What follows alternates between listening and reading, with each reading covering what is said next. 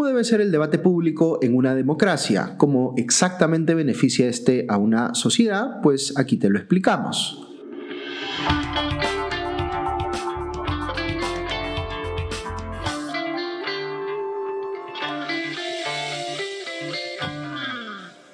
Bienvenidos a Hablemos de Política, un podcast de Comité de Lectura y la Fundación Conrad Adenauer en el Perú.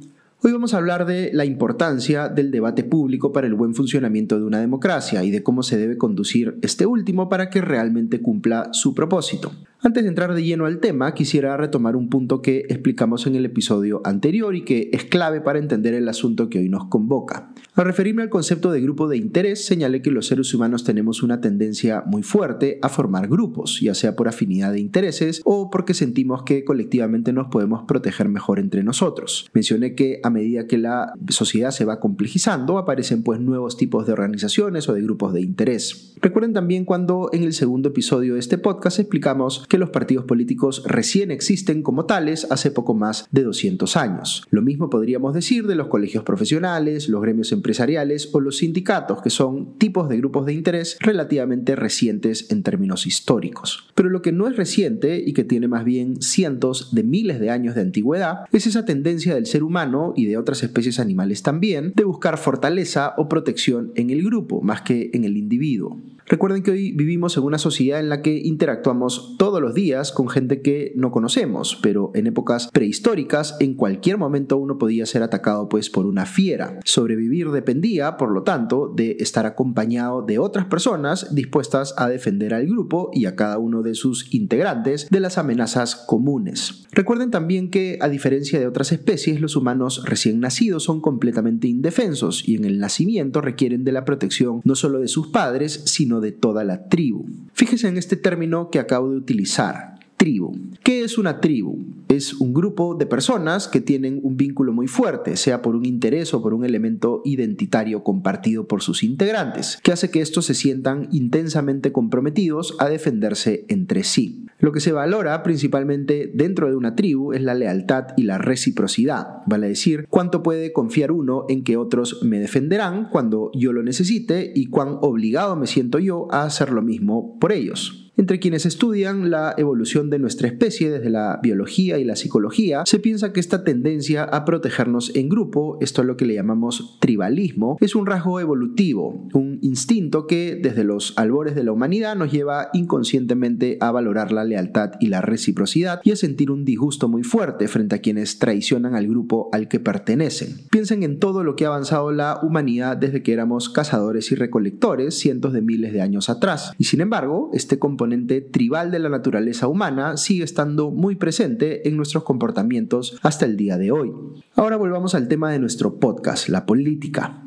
¿Qué rol cumple el tribalismo en la política? Pues que las personas se organicen en partidos políticos o en grupos de interés es justamente una manifestación de ese tribalismo. Quizá recuerden que en el primer episodio explicamos que el objetivo de la política es distribuir el poder y los recursos en una sociedad para asegurar que haya una convivencia pacífica entre sus integrantes. Ahora imaginemos nuevamente una situación 100.000 años atrás en la que dos tribus llegan al mismo tiempo a un lugar ideal para asentarse. ¿Qué va a ocurrir entre ellas? ¿Se van a poner de acuerdo en compartir pacíficamente ese espacio o será la violencia la que resolverá esa disputa? Pues probablemente lo segundo. El tribalismo nos hace ver los conflictos como un juego de suma cero. ¿Qué es un juego de suma cero? Es un término que utilizan los especialistas para referirse a una disputa donde lo que una parte gana es necesariamente lo que la otra parte pierde. Si lo que está en disputa es ese terreno del que hablábamos en nuestro ejemplo, solo una tribu se puede quedar con él, vale decir, la que pueda imponerse sobre la otra usando la violencia.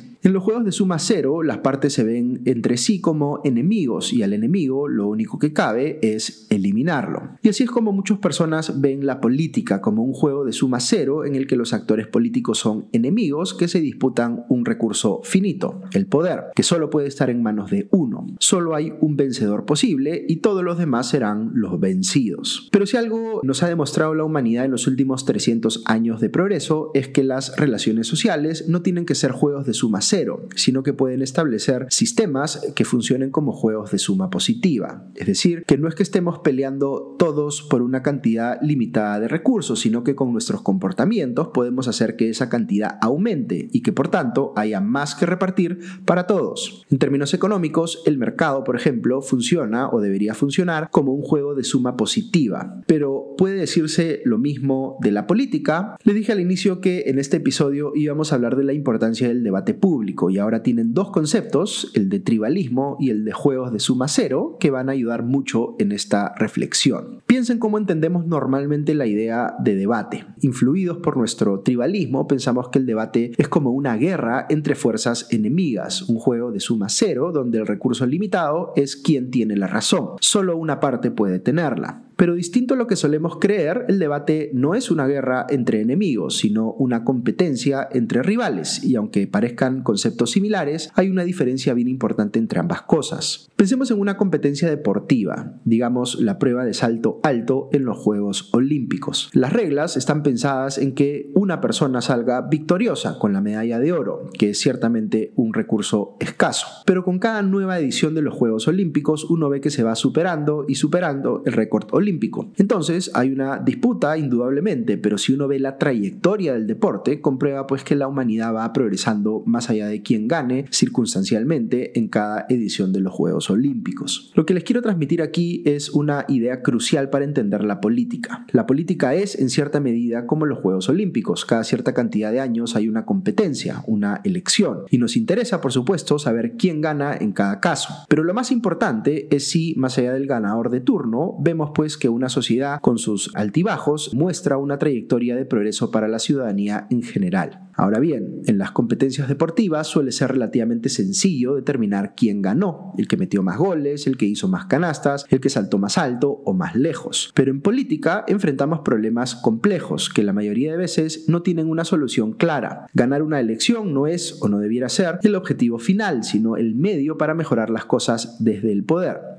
y no siempre es obvio el camino para mejorar las cosas. Ahí es cuando cobra importancia el debate público, que debemos entender como una competencia de ideas. Ciertamente hay ideas que son mejores que otras, pero como en el deporte, la rivalidad hace que los contrincantes se esfuercen más, que entrenen mejor, que identifiquen y corrijan sus puntos débiles. Voy a usar aquí otro ejemplo. Piensen que hay tres personas en una isla desierta y cada una tiene una idea distinta respecto de cómo salvarse. Una quiere construir una balsa, otra quiere hacer una estructura que se pueda ver desde muy alto en el cielo y otro quiere hacer señales de humo.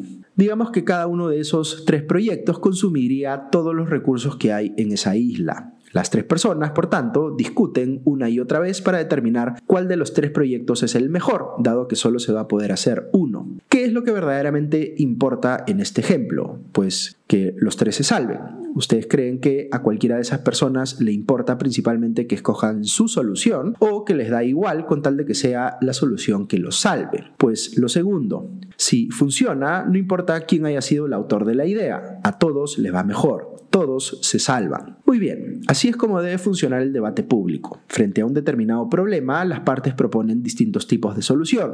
Cada quien puede querer que su solución sea la que gane, pero desde una perspectiva social, no importa cuál gane, con tal de que efectivamente logre corregir el problema. El autor es lo de menos, el valor está en la idea en sí, independientemente de quién la dijo. El psicólogo y premio Nobel de Economía Daniel Kahneman utiliza un término que explica muy bien esto a lo que me refiero. Le llama colaboración adversarial. Las tres personas varadas en la isla de nuestro ejemplo estaban, en cierta medida, compitiendo por ver quién tenía la solución correcta al problema. Pero a la vez, y aunque parezca contradictorio, estaban colaborando entre sí, al medir sus propuestas unas con otras y hacerlas competir para ver cuál terminaba prevaleciendo por sus propios méritos, le estaban dando un sentido colaborativo a esa competencia, porque el objetivo final, solucionar el problema, les convenía pues a los tres. Ese es el valor que tiene el debate público en una democracia. Cuando logramos ponernos de acuerdo en que tenemos un problema en común, digamos la necesidad de darle educación o salud de calidad a todos los ciudadanos y ciudadanas, podemos discrepar en cómo conseguirlo, pero si ponemos a competir a nuestras ideas y termina prevaleciendo la que tiene mayores méritos, es decir, la que logra de verdad solucionar el problema, entonces todos estamos mejor.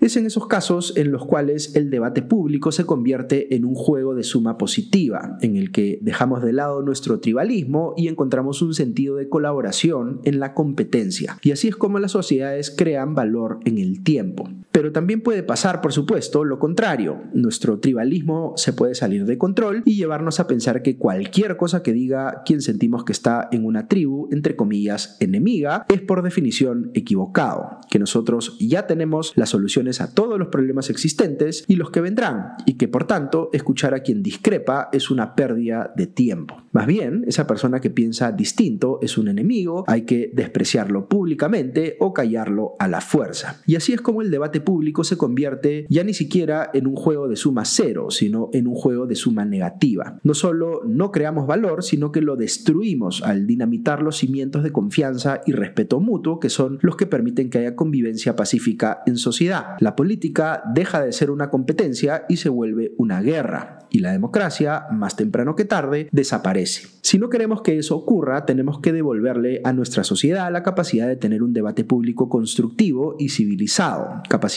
que hemos ido perdiendo en el tiempo y que más bien debemos recuperar. Muy bien, muchas gracias por acompañarnos en este episodio de Hablemos de Política, un podcast de comité de lectura en alianza con la Fundación Conrata de Navarra en el Perú. Si les ha parecido interesante esta información, siéntase libres de compartirla. También pueden encontrar nuestros contenidos en la cuenta en YouTube de Comité de Lectura. Que estén muy bien y ya nos escuchamos pronto.